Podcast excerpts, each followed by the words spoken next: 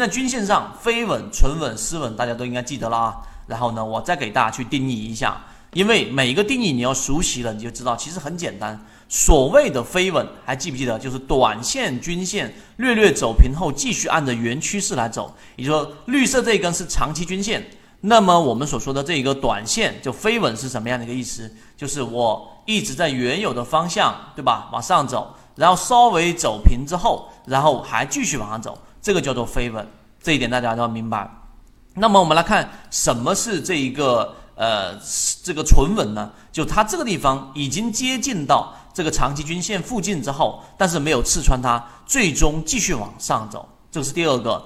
第三个啊，这里面我要给它去掉，那就是相当于是什么叫做失稳呢？失稳是整个转折力度最大的，也就是短期均线在一个长期均线里面连续性的缠绕，这一种叫做失稳。那么，在一只个股如果它是下降趋势的，出现了一个我们所说的这一种失稳的一个中枢，那么这种情况之下是非常容易出现一个我们说的转折的。所以这三个大家要明白。那么今天给大家去多增加一个定义，什么定义呢？就是它在这个缠论当中的一个叫做女上男上啊，是什么意思呢？啊，它是用比较大家能够去呃这一种去理解的方式来来讲。那我就直接把它转换成，为了方便大家去理解，把它所谓的他所说的女上，就是短期均线在长期均线上方，我就把它称为短上；那个男上就称为短期均线在长期均线下方，就是什么呢？就是这个是啊十日线，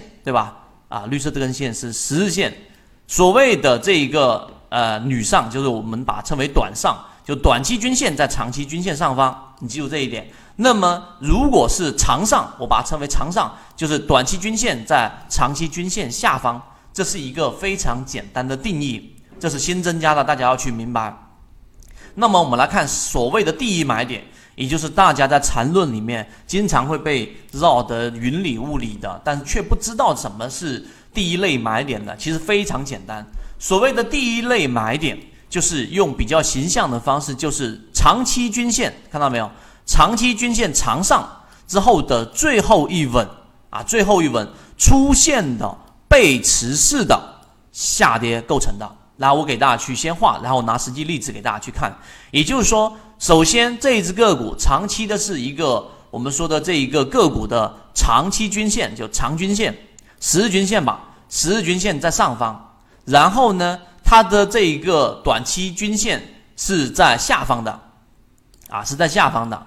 这个叫做南上，明白了没有？在南上最后一稳就出现一稳之后，然后出现一个背驰性的一个下跌，在这个地方上形成了一个背离，然后呢，就是我们所说的第一买点了。那么我们进入到个股里面去，我们先来进入到一个个股。好，我们来看这个是一个原图啊。那首先稳，大家应该知道了。这里面我们来给大家去呃讲解一下。其实其实要运用到实践过程当中，一定最终的目的就是目测。能够第一眼看出来，这个是不是一个稳，对吧？也就短期均线五日线上穿之后又下来了，对不对？这是第一稳，这是第二稳，看到了没有？这个地方，这个这一种就叫做刚才我们说的叫什么稳？叫做失稳，就连续性的缠绕，连续性的短期均线和长期均线的缠绕。这种情况呢，在实战的时候，它非常有可能出现我们所说的这一种。呃，叫做转折，明白了吗？也可能是中继。什么叫中继呢？转折跟中继的意思就是中继，就是它继续出现了一个中枢之后，它继续的往下走，就是原趋势往下，就叫做中中继。那么如果说是转折，它就往上走，对不对？但是在实际操作，我们是看不到右边这个图的，明白了吗？那么这个时候到底它出不出现第一买点呢？的关键是什么？就是出现刚才我们说快速的下跌之后的第一个背驰。也就是说，它要出现一个我们所说的背离，这里面并没有产生背离，所以它真正的买点是在第三稳，看到了没有？第三次出现缠绕的时候，诶，这里面有一个知识点，大家要去注意，什么知识点呢？就是它出现了这个出现，我把它转换成大家看得清楚的文字，出现，它出现的稳。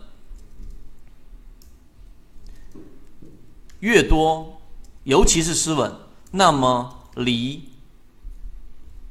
我们所说的什么转折就越近，也就是越容易出现转折。一般情况之下，第一次它出现了一个缠绕，是中继的概率会比较大；第二次会越来越大；第三次概率更大。那怎么去判断呢？最终看到了没有？这里面第三稳的时候出现了一个快速下跌，第一条件；第二形成了背离。这个背离怎么判断呢？待会我拿给大家看，就是 MACD 的这个柱体啊，明明出现了股价的新低，但是柱体呢，这一个却没有出现一个新低，甚至你看到没有？这地方还出现了一个红色柱体朝上，这种是背离的第一个我们所说的这种现象，所以这里面后期就直接出现的是第一买点，这个就是第一买点。所以第一买点的定义再次的给大家重申一下，就是用比较形象的语言，就是长期均线的上方，给大家看一看。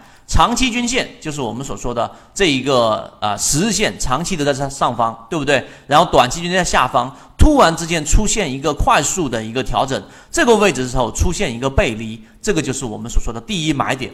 第一买点它是介入位置最安全的地方，也是最容易我们说，但它难度最大，因为它随随时可能又出现一个中继，就是形成一个中枢之后又继续往上走。那这种情况之下呢，给大家说实战的操作啊。